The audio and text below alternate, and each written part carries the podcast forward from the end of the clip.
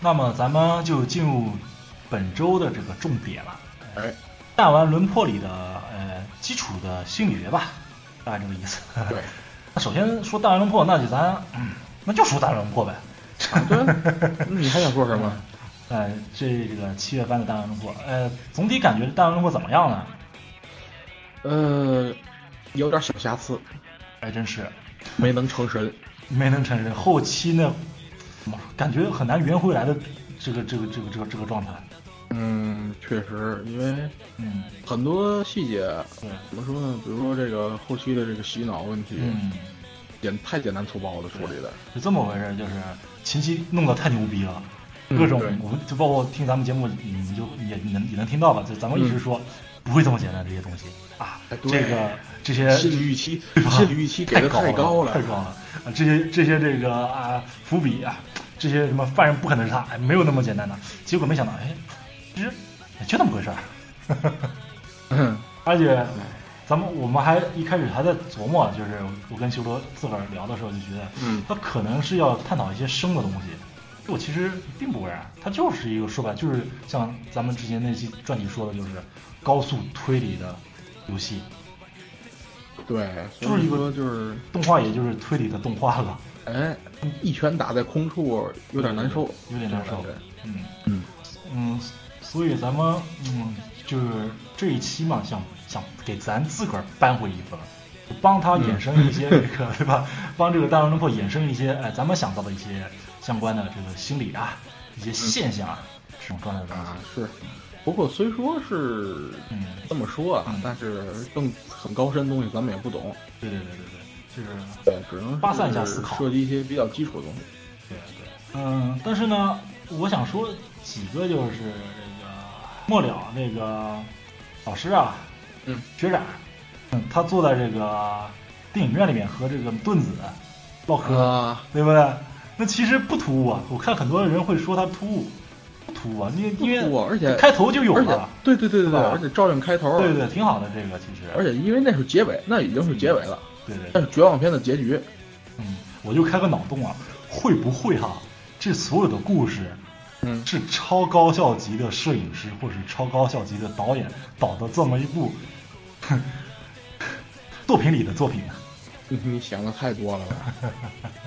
但是你想想这个电影院里面呢，有是不是有点像像这个呃那个《凉宫生日忧郁》里面的，就是啊拍完这个作品大家看一看这种状态。那你怎么解释这个雪然老师和盾子坐在一块儿？我就开个脑洞嘛，这个就 对啊，啊嗯，对于希望篇啊，嗯我有个特别想说的一个点在这块儿，嗯，就是很多人其实都没有注意到它的片尾曲《Ever Free》。哦他是这个 Hide，呃，也就是这个松本秀人，他的他 X Japan 是吧？X Japan 他的一首歌。X Japan 呢，嗯，不知道大家可以查一查吧，他算是日本摇滚摇滚界的国宝级乐队吧。具体说，嗯视觉系摇滚国宝级乐队，特别牛气。而且松本秀人他是呃也是这个乐队里的灵魂人物，里边的吉他手啊。对于这首歌呢，其实吧，小高他的制作人，嗯原作原作小高他他是 Hide 的粉丝。哦，是这么啊，这么回事儿。所以说，呃，他用了点私心，把这首歌放在这块儿了。啊，但是算是私货算是私货。但是呢，这首歌特别合适，啊，我觉得他是他甚至是点睛之笔。你不知道、啊，你不知道我在看到这首歌音乐响起的时候，嗯我一开始是愣了，愣了一下子，嗯立马就喊一声 “I will free”，我去。看过我微博的话，大概就就知道了，我真的是高兴的在床上打滚了，感动的不要不要的，真的这种气氛特别恰到好处。这首歌也是，哦呃，至于为什么呢？我下面就解释一下子吧。嗯嗯这首歌呢，首先这首歌它是一个呃自由之歌，希望之歌。为什么呢？嗯嗯，首先首先说这首歌的创作状态吧，嗯嗯，因为 X Japan 它解散了，对嗯每个成员打击都特别大。哦，这个在这个 X Japan 的解散的那最后一次演唱会，嗯就能体现出来，fans 们都都应该知道了，就是真正的 fans 真的是不忍心再去看第二次这个演唱会，太难受，太太伤感了。所以说，而而且这个黑的也是在这个呃松本秀人也是在这个嗯舞台上边边哭泣边弹这个吉他能看出来打击对对大家的打击都特别大。就说但是呢，松本秀人并没有因为解散而一蹶不振，反而振作起来，他立马就振作起来了，爬起来了。对，爬起来了，频繁的进行这个呃活呃音乐活动，包括创作，就是大量的井喷式的爆发。嗯嗯，而且 Hide 他这个呃呃，我就不说 Hide 了，因为说松松本秀人大家比较容易查吧。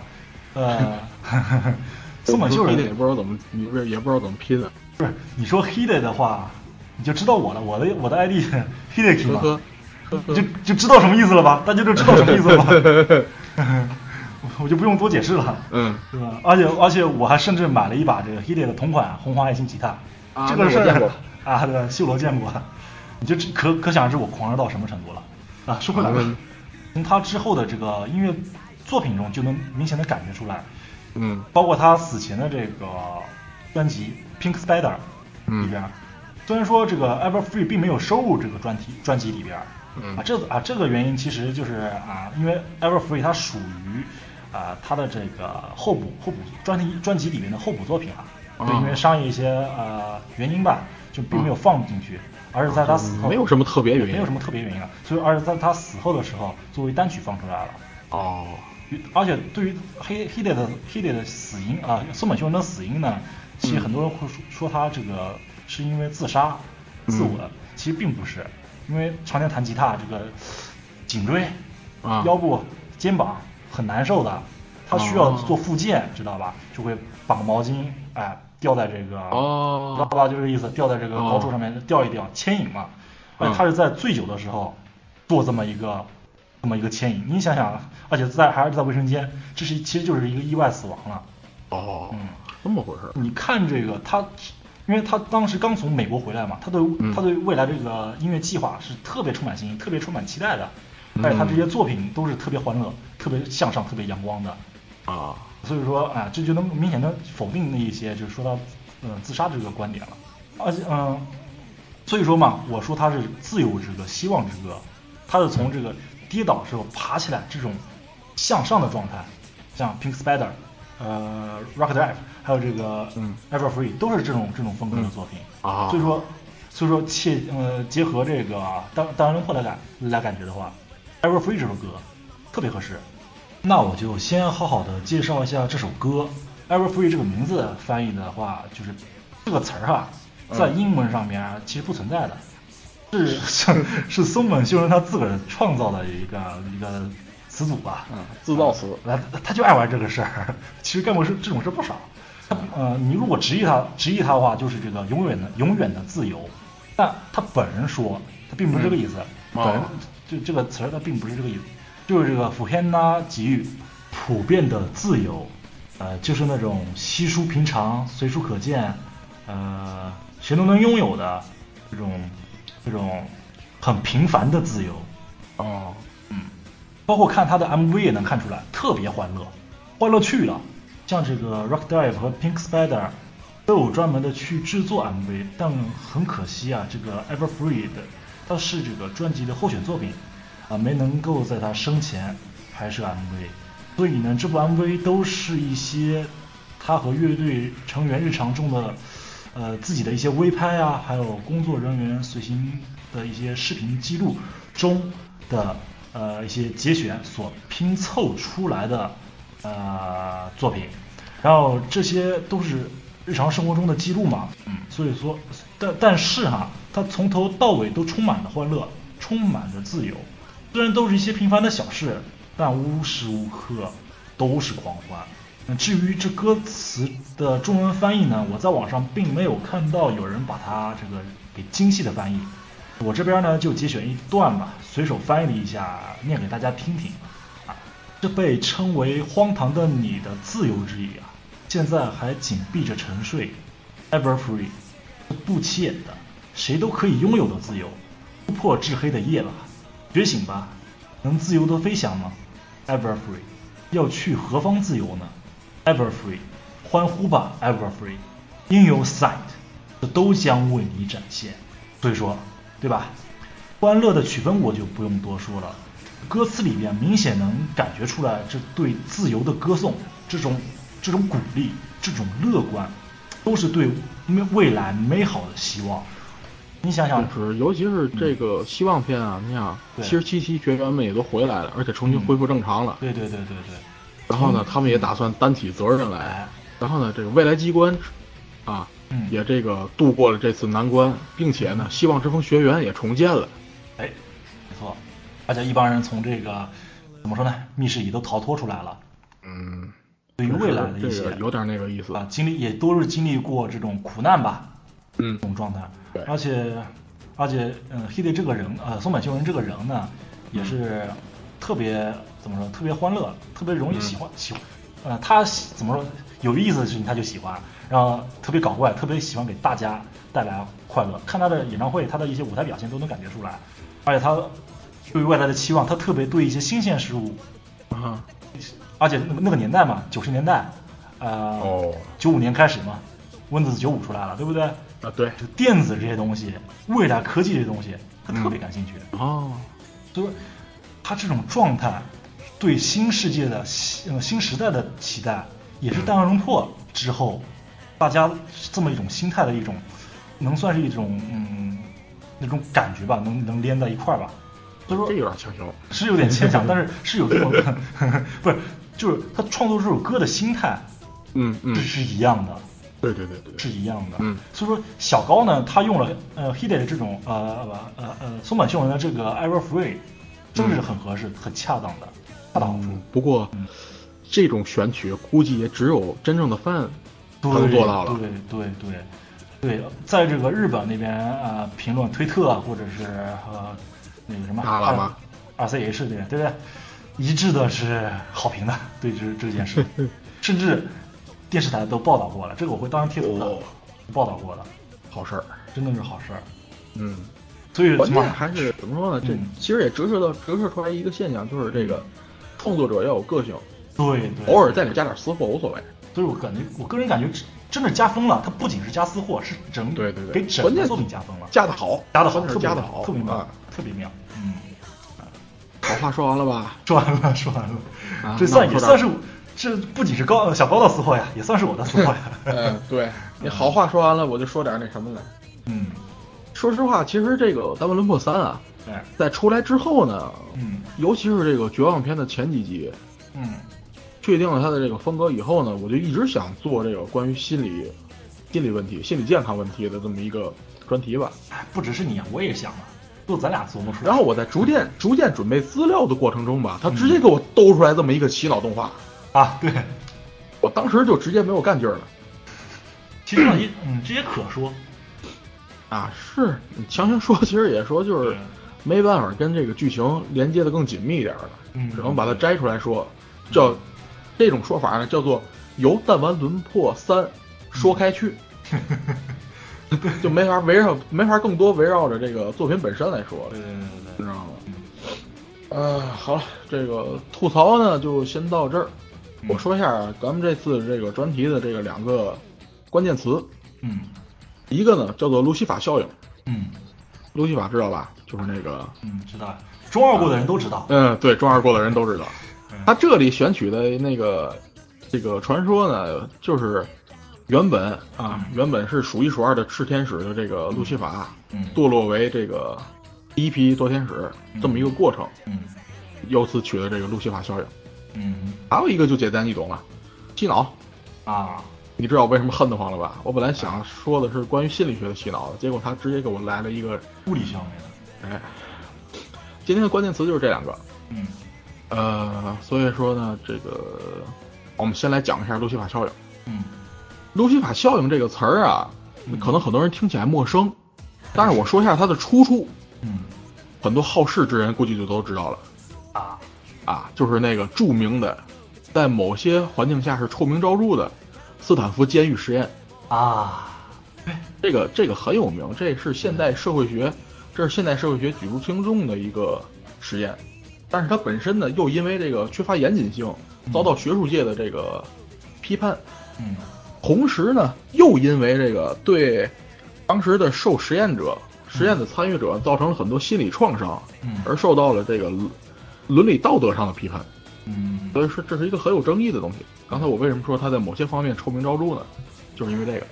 嗯这个斯坦福监狱实验非常有名，有名到什么程度呢？它目前啊，剧情片嗯，已经有三部了对，就更不用说各国给他拍的纪录片了。对对对对，呃，这三部剧情片呢，可以分成两个部分：嗯零一年德国拍摄的和这个一零年美国翻拍的，嗯，都是根据这个荷兰的一位作家写的小说，啊，所以它里面有大量的改编，嗯。以及这个就是比较激烈、比较跌宕起伏的剧情。嗯。而一五年美国重拍的呢，是以这个实验主持人菲利普·金巴多教授嗯。个人的这个传记改编的，所以它比较贴近这个实验的真实。哦。所以大家搜这个，因为名称啊基本都一样，所以大家搜这个的时候要按年份搜，零一年、一零年和一五年三部。哦，啊估计估计看多的看的比较多的还是一零年的那一部吧，嗯，应该是。我看的也是那一部。嗯，我那一部说实话有点比较扯，因为它里它里面这个原创的东西比较多啊。嗯好多好多人都认为这个实验后期，这个嗯就是造成了一些暴力嗯啊，一些这个就是动手的那种感觉，实际上哦在真实的实验当中没有。哦嗯，所以他就是夸大了这个夸大了实验的阴暗面。嗯这个实验呢，发生在这个一九七一年，嗯当时的菲利普·金巴多呢，这个怎么说呢？这个希望这个能够探究一下社会环境对人的行为会产生哪种程度的影响，以及这个在制度内如何这个控制个体行为。当时的金巴多教授呢，在报纸上发布了一则广告，啊。寻找大学生参加监狱生活实验，有酬劳，每天十五美元，期限呢是两周十四天。当时有七十个人报名，结果是啊，经过了这个一系列的测试，就是挑选之后筛筛下去了大部分，只留了二十四名。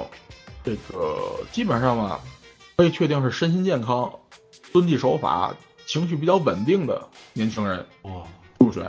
这点比较重要，身心健康、遵纪守法、情绪稳定的年轻人。这个一零年的电影版就不是，嗯他的这个人员首先都是成年人，而且嗯特别复杂，嗯并不像这个真实的实验当中。哦，这二十四个人呢，被随机分成三组，真的是随机分的，啊没有任何友。嗯九名犯人，九名看守，还有六名候补。嗯一切准备就绪以后呢，在那一年的八月十四号，实验正式开始。嗯实验开始的当天呢，为了尽可能的贴近现实，这九名犯人呢，都是用这个怎么说呢，就是由这人化妆成警察，开着警车去他们的家里，把他们接到实验地的，够下本儿啊。非常非常的真实。嗯同时呢，这个金巴多教授以管理者的身份对九名看守做出了一些要求嗯啊，一条，所作所为要尽可能的贴近真实。嗯第二条，但是不能使用暴力维持监狱秩序，嗯，不能打人。嗯哼。然后呢，这个具体来讲呢，看守的职责是维持监狱法律和秩序，嗯。但是呢，在这个过程中呢，需要他们无视犯罪的某罪犯的某些胡言乱语，例如说这个罪犯说要禁止使用暴力啊，不要侵犯人权啊，啊你明白？就是尽量贴近真实。嗯。然啊后嗯。犯人们嗯。打扮好，穿着这个棕褐色棉质球服，带着脚镣，来到了这个实验所在地的时候，他们已经不再被自己的以自己的姓名称呼，嗯而改以编号嗯，六二七啊什么的，啊，编号八九七五七。呃，当然第一天呢还是比较这个正常的嗯啊，没出什么大事。但是到了八月十五号，刚刚仅过了一天，看守就进行了一次体罚。嚯，好吧，当时是只要有人嗯。啊不遵从这个看守的指示，或者是床铺整理的不合格，就要做俯卧撑。好，那还好。比较轻啊，而且挺像大学生干的事儿的，对对对对，就好像我们那时候打球赌输了 做俯卧撑一样。嗯。但是呢，这件事儿变成了一个开端，哦，监狱里面逐渐呢，就是气氛开始紧张起来。嗯。然后呢，囚犯们一开始呢，都把自己关在牢房当中，嗯。就是就是跟看守分开啊，不愿意接受这种体罚，嗯。因为你毕竟我是来赚钱接受实验的，也不是让你们在这儿让你当大爷的。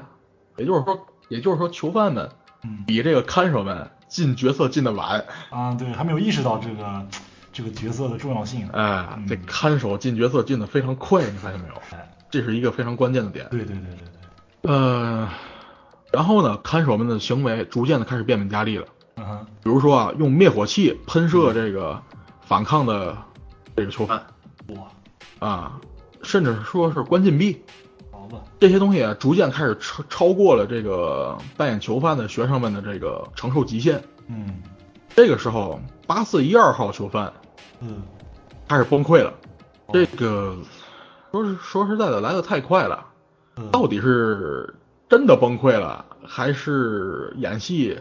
金巴多教授也无法确定。一个绝望党呗。嗯，不过呢，为了这个实验顺利进行呢，所以他就得换人。嗯，刚才六有六名替补嘛，啊，对，对。然后呢，进入八月十六号，嗯实验的监狱呢逐渐恢复了这个平静，嗯，但是呢，犯人们呢开始明白自己的这个处境了嗯啊，包括替换过来新的八四一二号，嗯这个整个监狱啊，简直啊就成了这个臭气熏天的猪圈一样。嗯，为什么呢？因为为了惩罚反叛者，看守不允许他们上厕所。你看见没有？这个行为逐渐开始厉害起来了。啊，这是，呃，与此同时，实验者在这个时候加入到实验当中，放出风来说，被放出去的八四一二号将协助狱友越狱，嗯放出这么一个消息。而这个消息让看守们草木皆兵，监狱中的紧张气氛已经达到了顶点。嗯当时呢，有三名囚犯出现了情绪激动、思维混乱的应激症状。嗯而这个，在这个一个假装的这么一个假释委员会上，嗯这个委员会拒绝一名犯人的假释请求的时候，嗯，这个人竟然全身起了皮疹。你要想生啊。你要想象一下当时的精神压力。嗯，八月十七号，才几天？这个监狱里虽然还没有进行正面冲突，嗯但是气氛越来越紧张。嗯然后呢，看守们的这个惩罚措施嗯逐渐的开始创新了。嗯，比如说，强迫犯人们光着身子玩跳山羊，我去，这是什么画面？这是？都是男的，你想光着身子玩跳山羊，这个是相当的一种侮辱。对对对，还有就是，比如说一开始不是做俯卧撑吗？嗯那你现在给我背着两个人做俯卧撑，这个时候又有一名犯人出现了严重的歇斯底里症状。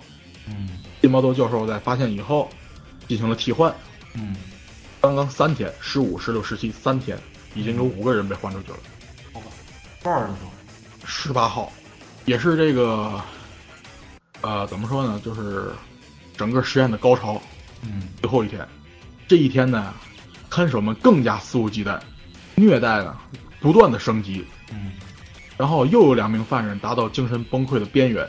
嗯，这个时候呢，由于我刚才也说了，由于这个实验者加入到了实验当中呢，嗯实际上金巴多教授自己也开始受到这个监狱的氛围影响，因为你知道他本人是站在比看守还要高的一个制高点上，典狱长这种状态的，对，嗯所以他他实际上他他之前说过自己啊，在这个实验监狱里面巡视的时候，会手背着手，挺胸抬头的这么走。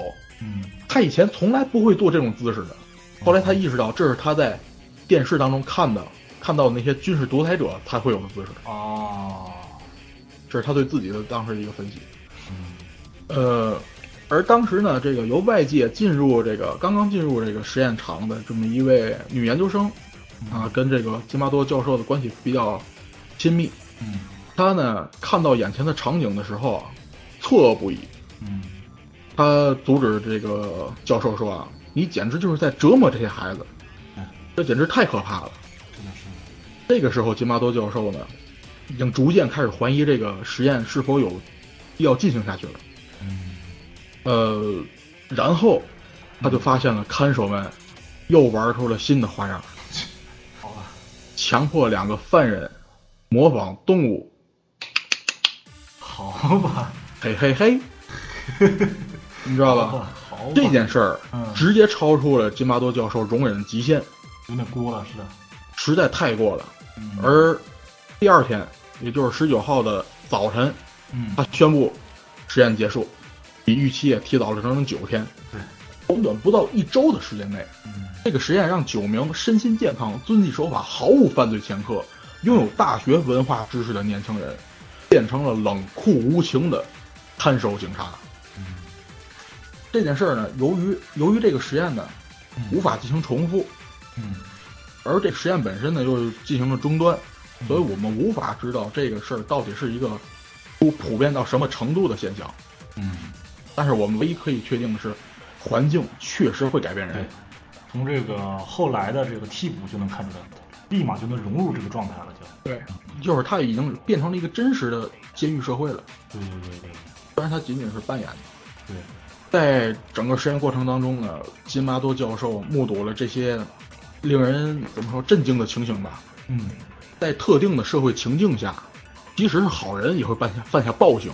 嗯这种性格的变化，被金巴多教授称之为路西法效应，也就是上帝最宠爱的天使，堕落为恶魔，被赶出天堂。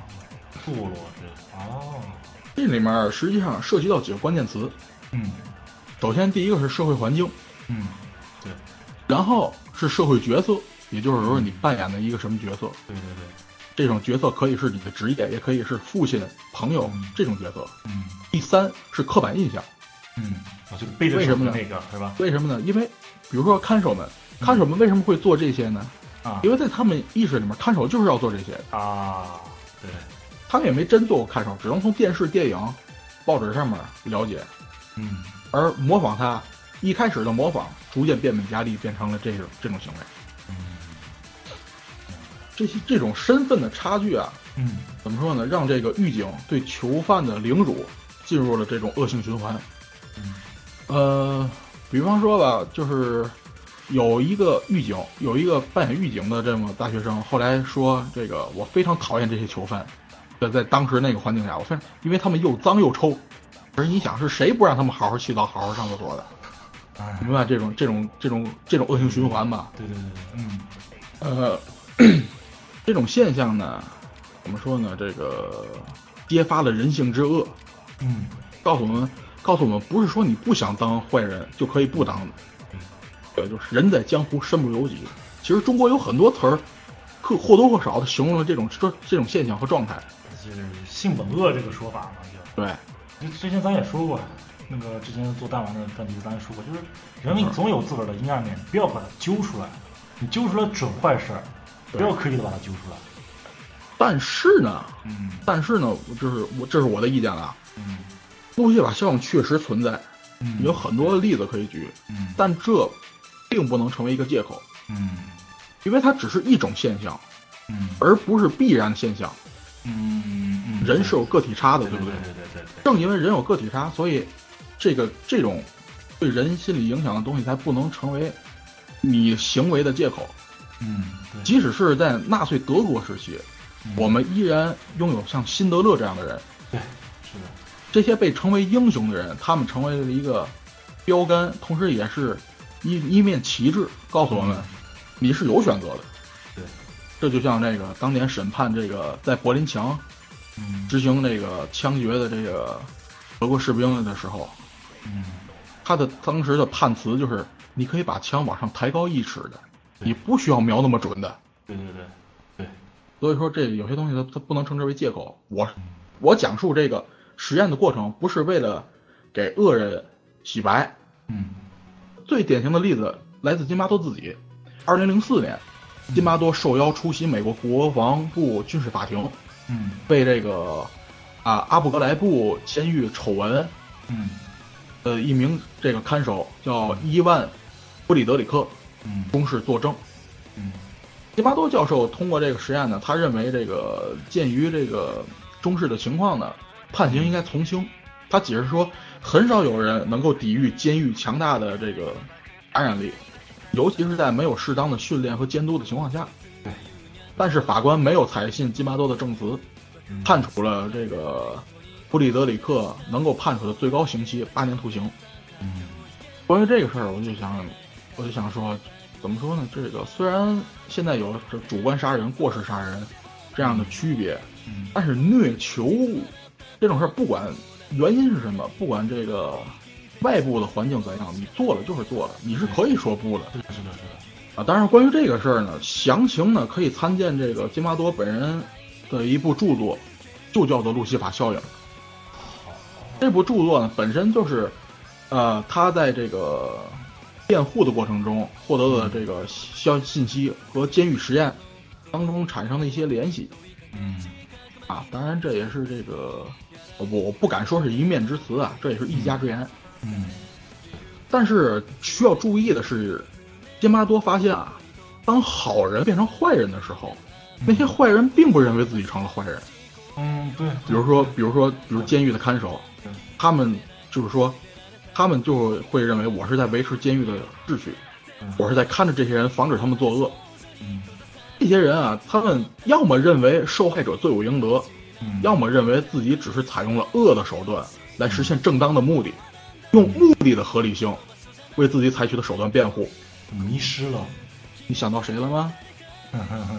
剧中最典型的例子，嗯，东方经济，前期的东方。对对对对。你想，当时啊一一系列绝望事件的冲击和这个被洗脑了的这个雪然老师的这个啊，不断的不断的心理暗示，对对对。使得这个东方变成了，只要这个看见绝望残党或者是跟绝望有关，就只知道杀杀杀的这么一个二逼了。还有这个外传《绝对绝望少女》当中，那些孩子们希望的战士，嗯他们坚信大人是邪恶的，自己是正义的，为此啊，什么事儿都敢干。嗯，对。而现实当中就更不用提了，对吧？恐怖主义，那些敢敢去当人体炸弹的人，在他们的内部可是英雄。嗯，那可是，那可是这种价值观的扭曲，对吧？法西斯主义。对，法西斯主义，法西斯主义是什么？是国家集权主义，对，就是说国家让你去死，你就得去死。嗯。校园凌辱，啊，对对，这就是斯坦福实验一个缩影吧，有点。以及没问题，对，这个校园欺凌问题，嗯。这个问题很严重啊，现在。很严。重，各国都是这样的。然后种族歧视、啊。性别歧视。对对。这，些东西实际上都在这儿，因为你想种族说这个可能有点儿反应不过来啊。我举个例子啊，凡是这个很多提提倡黑人是劣等人的这个人，嗯，他们都会举例说什么黑人的平均文化水平不高啊，嗯黑人犯罪率高啊，嗯或者黑人这个呀，黑人那个呀，他们能举一堆客观条件来证实他们的种族歧视是正确的。嗯为什么呢？就是因为他们在所在的这种社会环境，嗯，啊他们是在这种白人的立场上，对，嗯非常非常，在你在实际上在日常生活中非常多。比如说一个男人，一个男人他娘娘腔，嗯，所有人啊就会一起去欺负他，对对对对对吧？这实际上全都是路西法效应的体现。对，我就记得小时候分班第一次分开了，分过班以后，嗯一孩子啊这个拉裤子了，哦从那以后没少挨欺负，对吧？嗯这就是什么呢？这这个起因啊，在于什么呢？在于一个在邪，实际上是在邪教中特别常见的一种现象，叫做而且我就叫做坚固的他我界限。对这个我知一会儿会说。而且我这个事还没说完，就是其实那个人他并不弱，他其实很也能就也挺壮的。嗯，如果他想反抗，他完全能反抗，他并没有，他自己自己就等于把自己框在这个受害者的这么一个框架里边了，啊，知道吧？是这因为么个状态。为什么呢嗯？这个起因呢，在于他自己其实也挺那什么的。对对对，这个怎么说呢？自卑也不是自卑，自卑就是，但是明白那种意思，就是在大庭广众之下拉裤子，确实不，他是在这种一直状一直被欺负的状态下，没有想过啊，嗯就下意识就觉得啊，我就是被欺负的，我就是就是这个角色。对，嗯而且到什么程度呢？甚至别人哪天欺负他稍微轻了点儿，他会产生感谢的心情。那个就有点过了。你知道斯德哥尔摩症候群吗？啊，有这是斯特尔摩那是。哎，所以说这个、嗯接下来呢，举一个现实中发生过的例子。嗯，呃，怎么说呢？这个谢公船你知道吗？啊，知道。咱们以前学过这个节选的课文，对对对对它是一部这个小说嗯啊嗯，是作者小林喜多喜二发表于一九二九年的一部小说。嗯咱们这个国内对它的简介是这么描述的：嗯描写了失业工人、破产农民、贫困学生和十四五岁的童工被骗受雇于谢公船、博光丸号，长期漂流海上，从事最原始、最落后、最繁重的捕蟹劳动。因忍受不了监工的残酷迫害，终于团结起来举行罢工，痛打船头和工头。尽管由于日本海军的镇压，使这场斗争失败了，但谢工们并不气馁，在总结教训之后，再次暗中酝酿了第二次罢工。小说揭露了渔业资本家和反动军队对渔工的残酷剥削的本质，生动地表现了日本工人阶级从自发反抗到自觉斗争的发展过程，是日本现代文学史上的无产阶级启蒙之作。呵呵歪了吧这个，呵呵拇，指都歪了吧这个，好吧。现实版有一个大连的渔船这个事件，那个杀人案。嗯，那个实际上是什么呢？这个因为谢公船啊，嗯你乍一听好像它这个简介挺有道理，对对对。但是你仔细看过内容之后啊，就会发现这个之后第二次，尤其是这个第二次罢工的时候，嗯。产生了这个谢工内讧的问题，嗯。在内讧当中出现了很多这种无法想象、令人发指的这么一种行为嗯。和一种情况产生。嗯这种小团体内部由于外部严苛环境而导致团体内部产生的恐怖变化，这是咱们一会儿待会待会儿讲那个大连事件的一个主要嗯，问题。啊，会讲的很好吧？啊，我为什么提前说这个呢？是因为我突然发现这个作者小林多喜二嗯是个共产党人，好啊，他一九三一年加入日本共产党，嗯然后一九三三年被秘密警察逮捕牺牲，哦所以而且呢，他的中译本嗯也是是怎么说呢？也是在这个无产阶级革命者的帮助下进入中国的，所以你说它是一部这个无产阶级启蒙之作，完全没有错，对对对，完全没有错，只是这个咱们今天说的重点不在那儿。不太一样，不太一样。对，就他的原来是什么？弱势群体的反抗。啊，以及这个在重压下弱势群体内部产生的问题，嗯，这是关键。但这是现象，嗯，其实嗯，咱说说这个现实中真的，现实中大连发生的那起事件吧。这是一一年被发现的，当时呢，这个在一零年十二月，这个荣成市新发渔业公司的鲁荣渔二六八二号渔船，嗯。那个搭载着三十三名船员出海，嗯。在二零一一年八月十二日嗯。被中国渔政船拖带回港的时候，船上只剩了十一名船员。历经整整两年的侦办和审理，嗯。终于能够确定证据，是这十一个人杀害了其余二十二名同伴。每个人手里都有 都沾满鲜血，其实对，这十一个人没有一个手里没沾血的人。没有一个清白的。但是我要说的是什么呢？嗯嗯、正如歇工船一样，嗯，它这个存在严苛的外部环境。对对对对，是的。出发之前啊，嗯嗯，出发之前，这个由这个荣城市新发渔业有限公司嗯和船员们签订了一个合同嗯啊。这个合同规定呢，普通船员出海到这个外远洋进行这个钓游，嗯就是钓鱿鱼，啊嗯生产期间两年的保底收入嗯是每年四万五千人民币，嗯，其中包括了这个年工资、奖金、社保，整整两年。其实合同有问题。但是这个合同有问题，对对对因为合同后面有附件儿，嗯显示的是普通船员每个月的工资是一千，究竟怎么才能拿到这四万五千块钱？没人说得清楚。即使到了今天，嗯对这份保底工资解释仍不一。嗯而且我告诉你，这个荣成市新发渔业有限公司绝对是黑公司。对对明摆着的。对对对，现在在不在我不知道。现在据说还在干。好吧，大家注意点啊，这个公司啊。那你写一般人也没人干这事儿。嗯，而且说后台有一个问题，嗯，对，而且有一个问题，有一个特别坑人的问题，船员们没有注意到。嗯咱们船员们要是注意到的话，这事儿可能更激烈。那就是他们签合同的时候啊，那家公章啊，虽然看起来好像像新发公司，但是你仔细看看，不是新发公司，那根本就是个假公章。船员们是在和一家并不存在的公司签订了合同，然后给新发公司干活。牛逼！我去，这是薪金问题。啊哈这实际上也是这个整个血案的导火索。啊！然后咱说劳动问题，嗯远洋渔轮嗯一次出海啊，嗯差不多都是两三年才能回家。除了靠岸补给物资、补充燃油之外呢，其余所有的时间都是在海上漂着。没有而且出道，对没法回来的。而且基层船员捕捞这个作业呢，特别特别繁重，每天啊工作十八个小时都是有的。嗯嗯这些因素呢，导致这个远洋捕捞的渔工啊流动性非常强。嗯。像这个这次悬案呢，最典型的就是底层船员全都不是正经海员。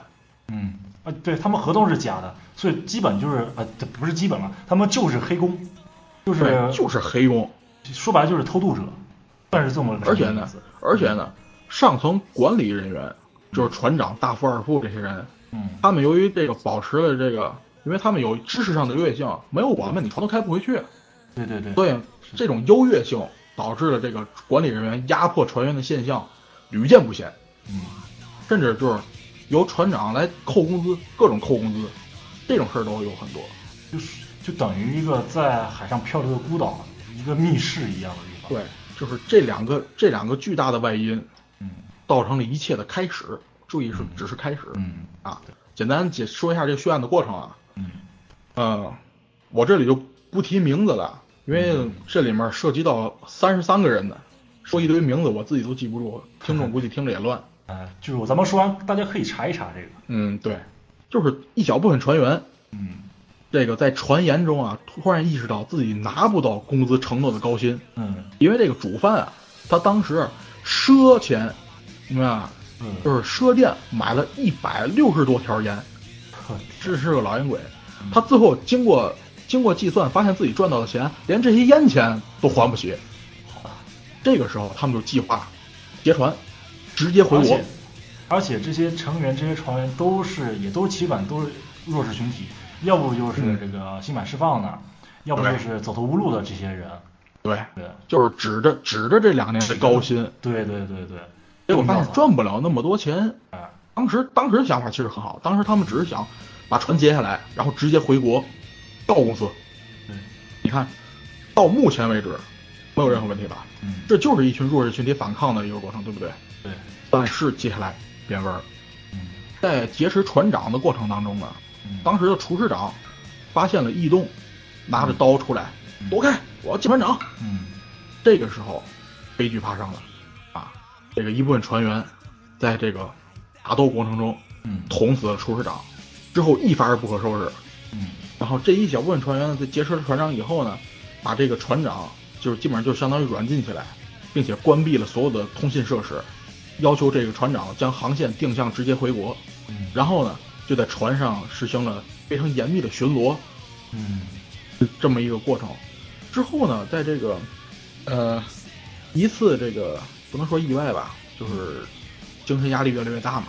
嗯由于这个发动机的辅机嗯逐渐开始停工，他们就怀疑轮机长是不是说密谋啊，想干点啥，嗯，然后杀死了轮机长，杀死了轮机长的手下，然后杀死了大副、二副，在船长势力基本消消弱削弱了之后，只剩船长一个人之后，嗯。剩下的船员又陷入了内讧，因为他们之间有东北帮，有内蒙帮，尤其内蒙他们互相说话是只说蒙古语，听不懂造成了很多这个猜疑，而最终呢，死的人越来越多。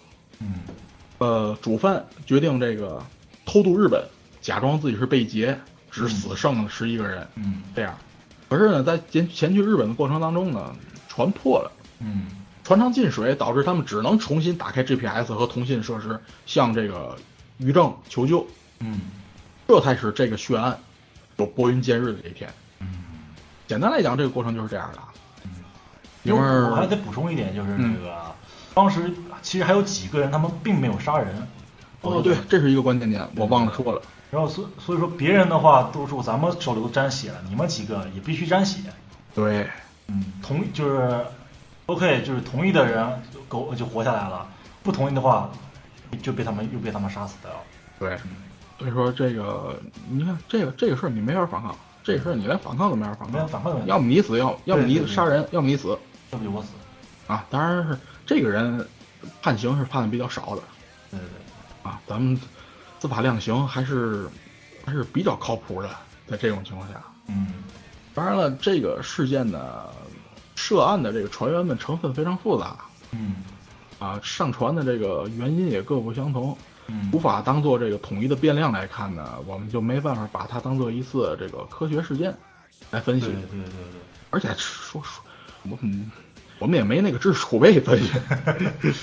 但是你知道，我可以发现你这个事件啊，咱们可以发现一些和这个《弹丸论破三》对对对有共通的地方，对，尤其是在刚开始的时候，你可觉得像不像那帮预备科的蓝精灵们去抗议的时候？是的，是的，是的，所以说，你的目的正确，真的是目的正确，不代表过程正确。对，在这过程中发生什么都有可能。这种这这种这个怎么说呢？这个严苛的环境，所以也会产生一些绝望。对导致的这种导致的这种绝望，从而产生的血案，极端的行为，嗯无法避免。嗯在这里面呢，有一个非常显著的特点，我要先怎么说呢？这个是会涉及到一些跟邪教有关的东西。嗯说到邪教呢，我想起来想起来了，一四年特别火的一个案子嗯——山东招远血案，嗯在二零一四年五月二十八号，嗯。当时呢，这个嫌疑人，哎，不是嫌疑人了，就是这个罪犯，哎，不能说这个词儿应该怎么用？犯罪分子，啊？对，就是我们的这个事件的这个犯人嗯。张立东一家六口，嗯。在山东招远一家麦当劳里面，索要当中一个客人的这个人信息未遂。是，嗯。当时人家说了一句：“你有病吧，滚！”嗯就这么一句话，嗯这六口人将这名女子殴打致死，嗯其中犯案最小的这个张立东的孩子只有十二岁，嗯，拿着一个铝制的拖把头不停地砸那个人的脑袋。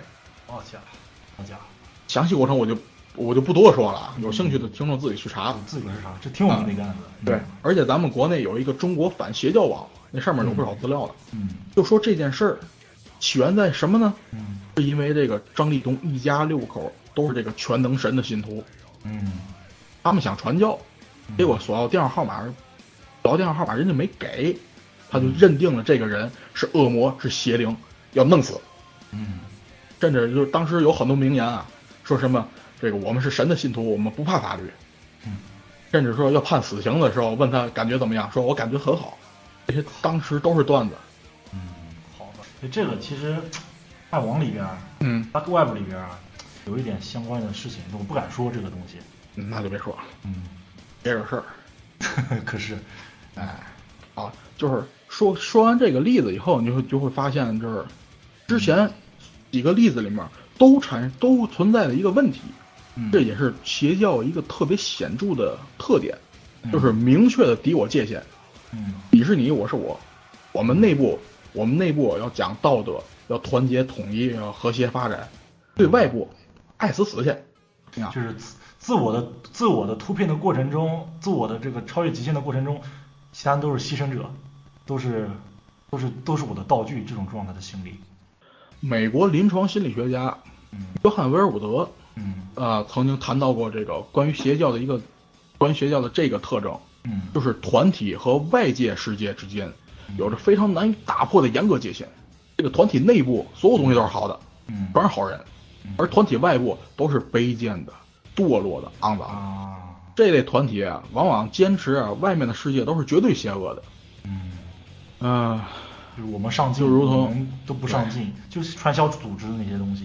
对，嗯、就是像那句话说的，就是一种运动的敌人越鲜明越具体，嗯它激发的力量就越强。嗯所以，这种明确的他我界限呢，是邪教组织塑造内部凝聚力的一种非常非常常见的手段。嗯，力量力量的来源，对，耳熟吗？那可是。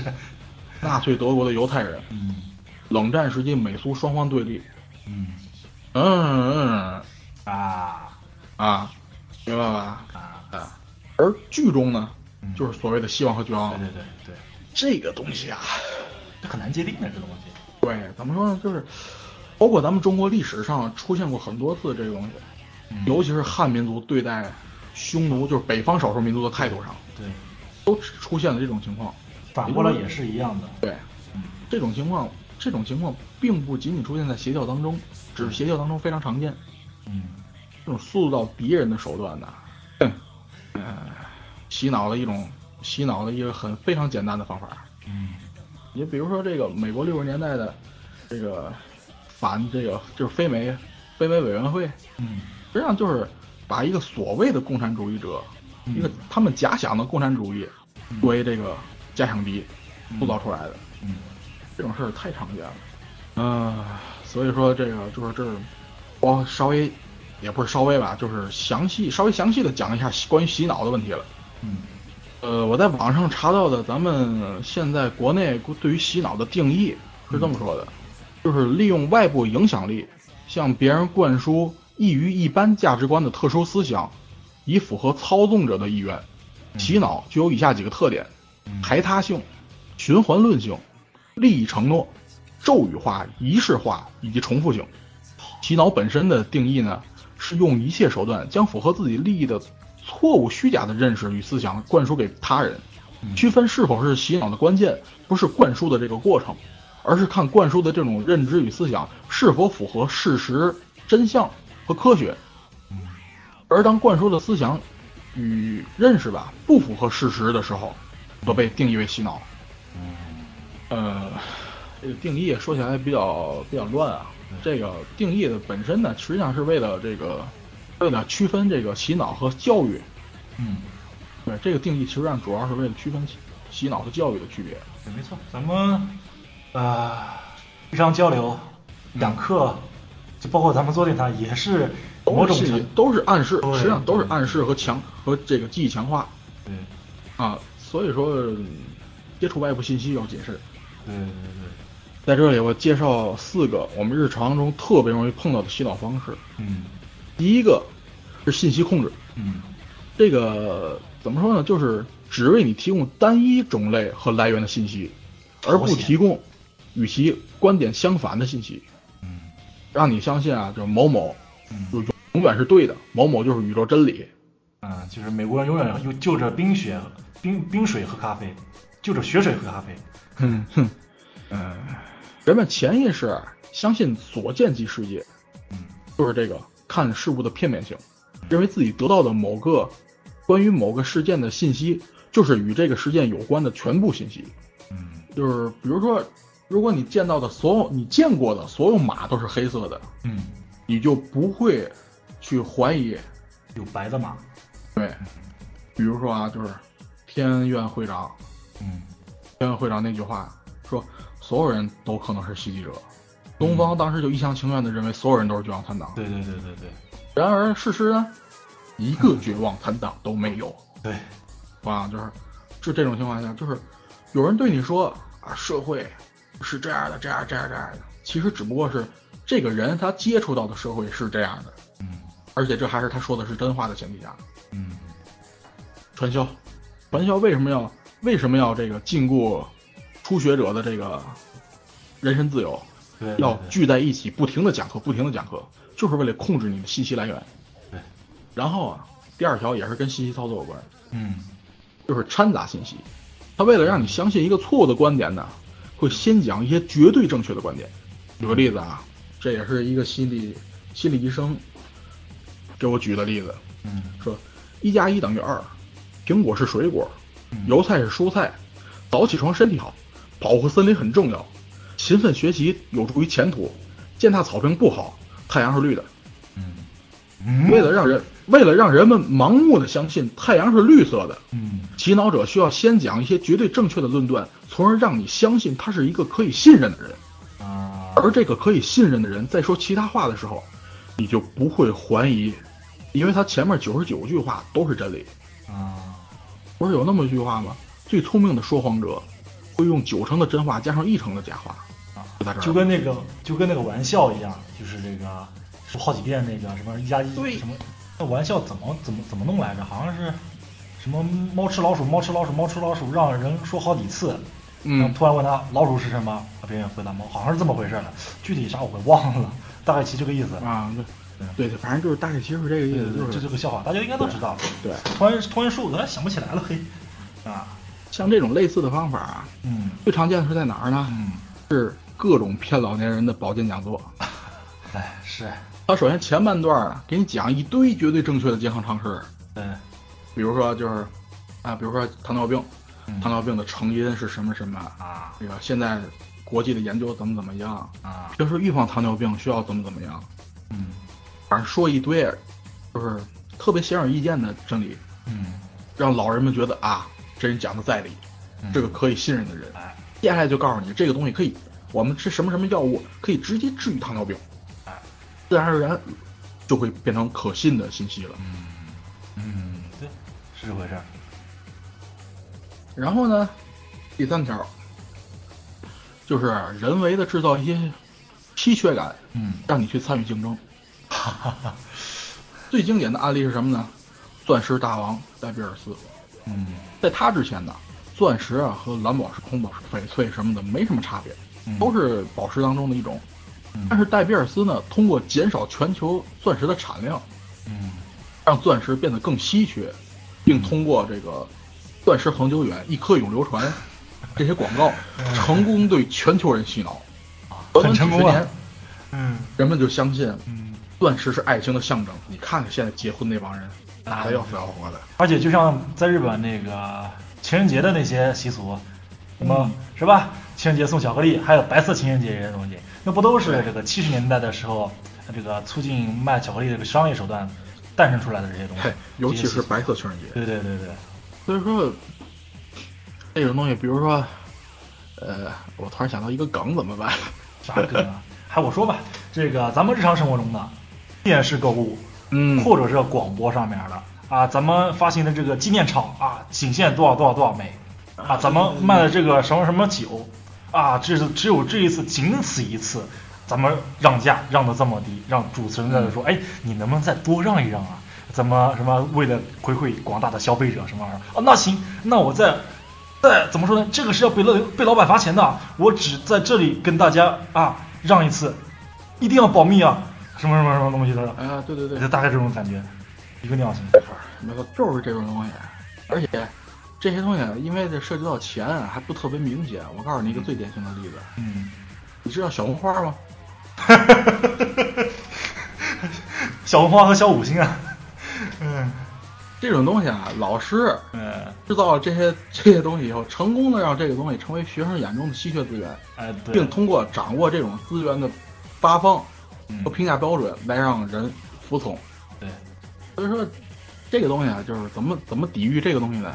嗯你你要花钱之前，你先琢磨琢磨，这个东西买来真的有用吗？嗯你只有这种办法。嗯、而且是是，而且有个问题呢，就是人们就是尤其是非商业行为，嗯这个组织内部，就是我刚才举的那个小红花的例子，组织内部为了进行这个更合理的分配人类人类就是人才资源和统治，嗯来实行这种这种就是所谓评价或者是这种稀对这种稀缺资源，所谓稀缺资源的发放这这种情况下呢，嗯会使用很多主观的评价标准来评价这种竞争的结果，啊嗯。比如啊，是否听话，嗯，是否虔诚 好的，啊，这种模糊这种的概念把这个规则比较模糊起来，对对对所以就是很容易被这个邪教使用，。利用，嗯。对，然后第四个叫做这个有个名词儿啊，叫做捕获冲击。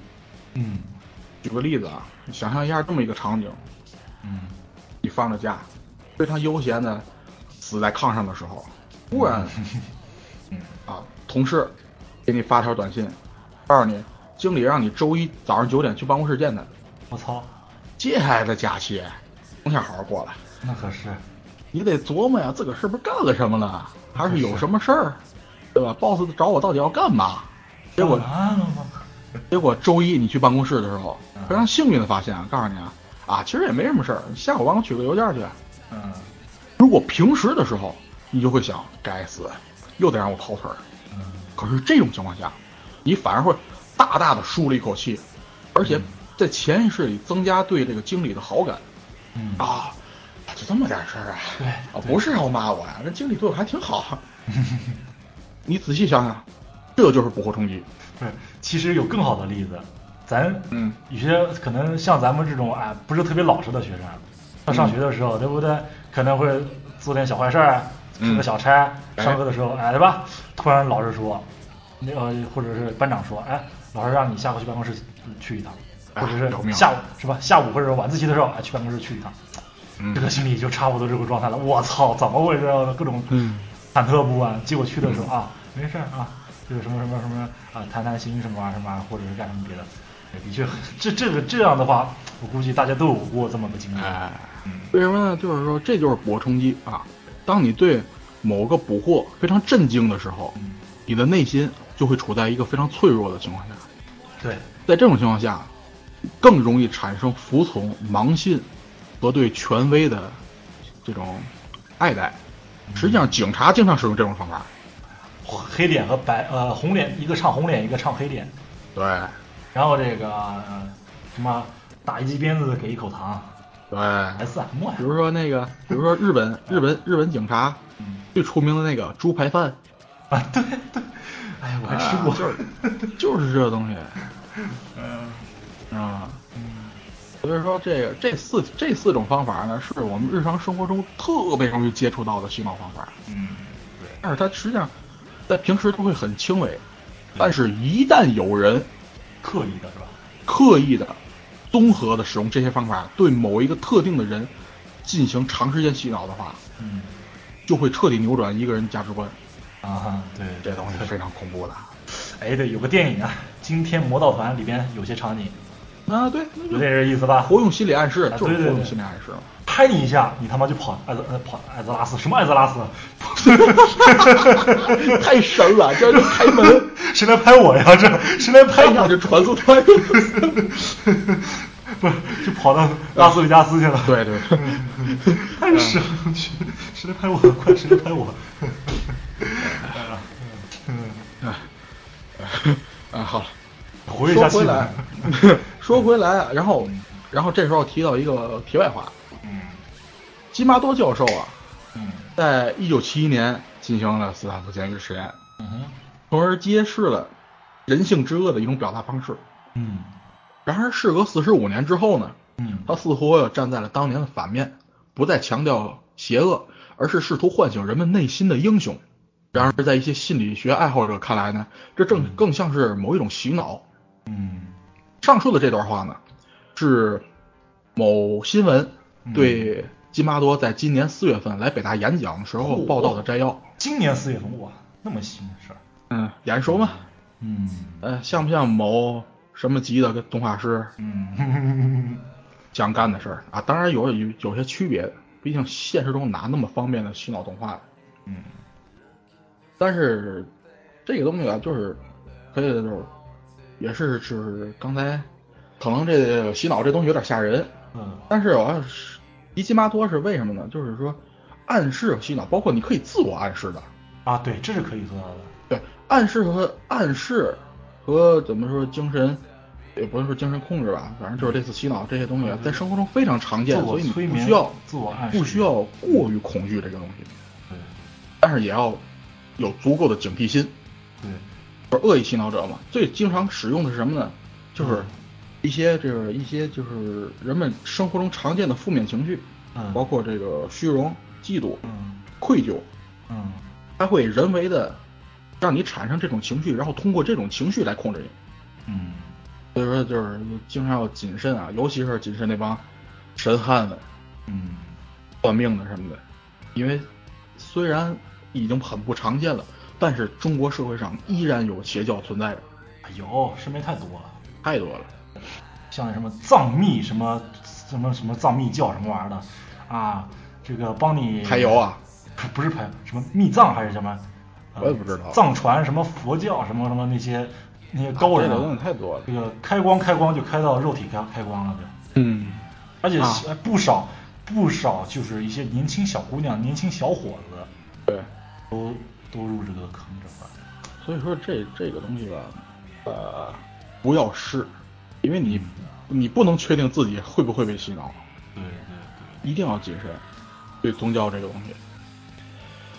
呃，说句实话，为什么做之前这期节目，其实在做之前我有一点儿迟疑，嗯因为就像我刚才说的这么多了，嗯，很多东西已经没办法跟这个道德论破连接上了。就是四像四不像，四挨着四又不挨着。对，尤其是洗脑这个东西。对对对对对。本来洗脑这个东西我是非常大的兴趣要做的，嗯结果呢，跟剧情很多东西都连不上了。嗯，对，挺尴尬的这个其实。嗯，我们当时咱们今天结合洗脑和这个路西法效应呢，嗯其实只能解释后期绝望的传播嗯和传染。然后呢，先期我让我们，然后本来你知道，本来我是信信誓的淡淡的想用这个呃一些心理学的东西解释这个史上人类史上最大罪恶的绝望事件的，结果他他妈妈的告诉我都是全是看的洗脑动画，全是洗脑，包括后面的自杀，后面大批量自杀全是因为洗脑动画。嗯，对对。啊，这就这就是为什么这个大家很多人评论这部动画就是净他妈扯淡。对啊，是，唉，所以说咱们想这个用这期节目有理有据的分析一下大乱破一些种种的作为，一些做种种的行为，种种的这个发生的起因啊，嗯其实啊是有一点有一些尴尬的感觉在这块儿的。对，没错，。所以咱们只而且能你你知道有据，你知道，但很难有理。对对，对，你知道最尴尬的一个例子在什么吗？嗯我上次说的这四种方法，嗯实际上江之岛盾子在台词当中或多或少都利用过。嗯啊，对可是对，可是呢，正儿八经发挥效用效用的，对，是他妈的洗脑视频。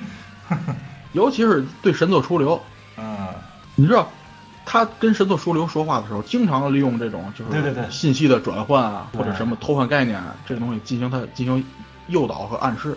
嗯。但是我们的神作哥呢，对此的态度就是，你爱咋咋地，我就看着玩儿。人家可是神作出流啊。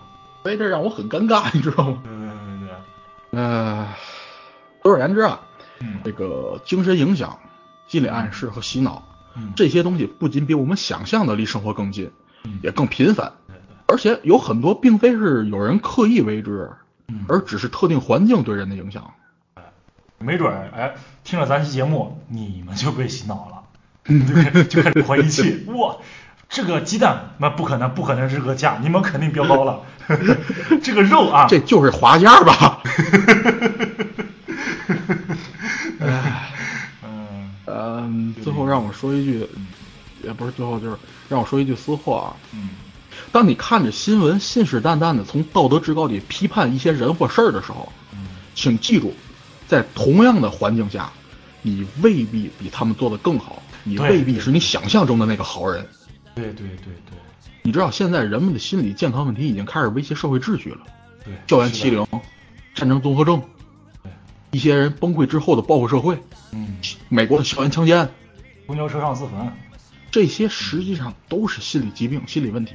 不要认为心理疾病离自己很远，很多现代人或多或少都有心理问题。这些东西有些并不是疾病，而是很轻的。嗯。但是呢，不要去歧视和嘲笑那些有心理问题的人。嗯，知道什么叫己所不欲，勿施于人吗？对对对当你去信誓旦旦的去嘲笑别人是玻璃心的时候，实际上你和那些围观跳楼还不停的喊快点跳的人没有任何区别。嗯，而且总是说直男癌、直男癌、直男癌的，确定自己不对，是直女总总是说处女座、处女座、处女座、处女座的。这点我很不高兴，尤其是什么呢？就是我这点有感有感而发呢，是前段时间那个自杀的男男明星的事儿。啊，嗯我不认识这个演员，嗯但是呢，我看到很多消息呢，怎么说呢？就是我这说句重话啊，嗯让他送命的，就是那些在他微博下面不停骂他的人。你们这些人手上有人命的，嗯这句话说的可能有点重啊，嗯，但是结合你结合路西法效应来看的话，对对对，这些每一句的话语实际上都在加重这个人的抑郁症。嗯，很明星很容易患这个病的，的确，对，因为他接受的外界评价太多了而这些评价会让他对自我进行怀疑。对对对，所以说是网络不是痰盂儿，不是你在现实当中不敢说某些话，在网上随便说就没有责任了。也许没有人能，也许现在还没有人能追究你们的责任，但是我希望啊，某些人、某些经常在网上喷人的人，能够仔细想想这件事儿。嗯，就开玩笑就是。开玩笑，以从从开玩笑的角度上来来戏谑玩的话，那放在一边儿。啊，是那那要放在一边儿。对，但是你知道，就是很多喷人的人，他都是认为自己就是非常高人一等，不是这些东西我懂你不懂。嗯，你那个思想就是幼稚，就是小屁孩儿，嗯或者说我说你两句你就翻死，你就是玻璃心。嗯唉网络暴力啊，也是现在非常大的社会问题之一。嗯，反正咱们俩，咱们俩头疼这个也没有任何解决方法，能说是从我做起。嗯这个事儿我是非常有深刻体会的，因为我可能没说过吧，我以前是个愤青，嗯嗯，就我当初嗯当初像初中初中生中二的时候，我也在网上喷过别人，但是我现在非常后悔。嗯嗯，其实每谁大家都啊，每个人估计都或多或少干过这件事儿。怎么说那些就是跟讨论问题完全无关的攻击对方人身的那些话，哎，就谁没骂过凤姐，谁没说过春哥的事儿，谁没说过曾哥的事儿？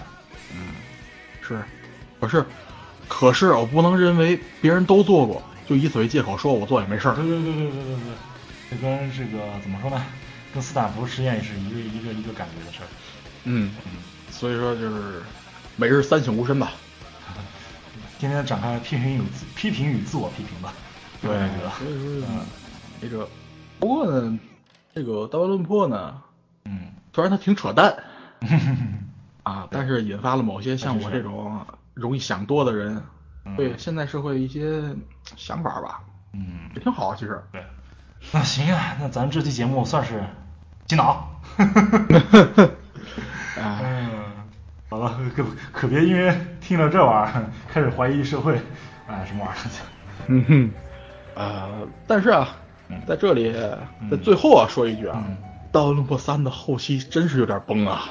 啊，我们做这个专题可不是想神话，不是想吹大湾论破啊。对对对对，啊，虽然希望片虽然希望片挽回了很多糖，但是他妈掺了糖的屎也是屎啊！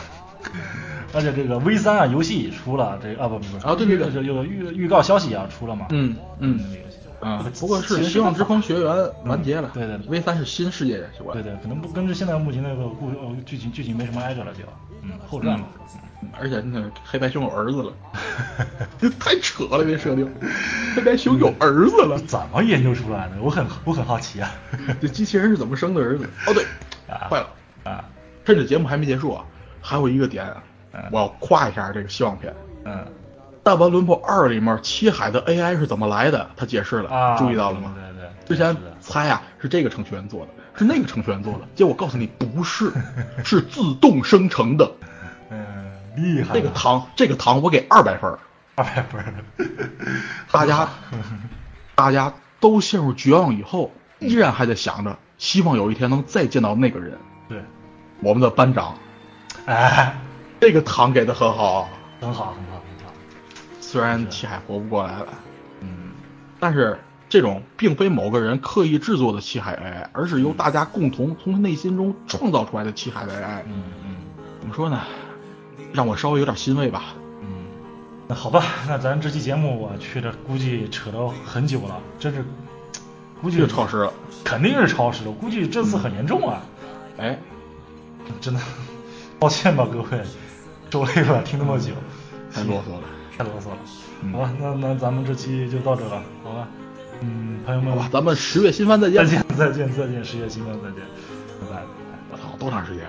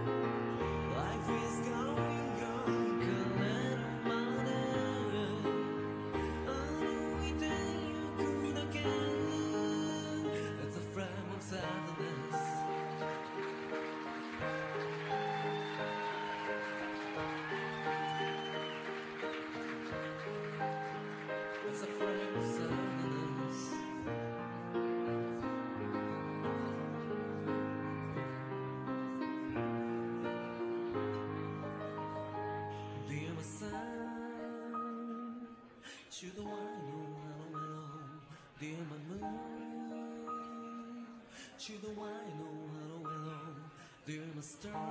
Rose, 혹시 너 나에게 Stars.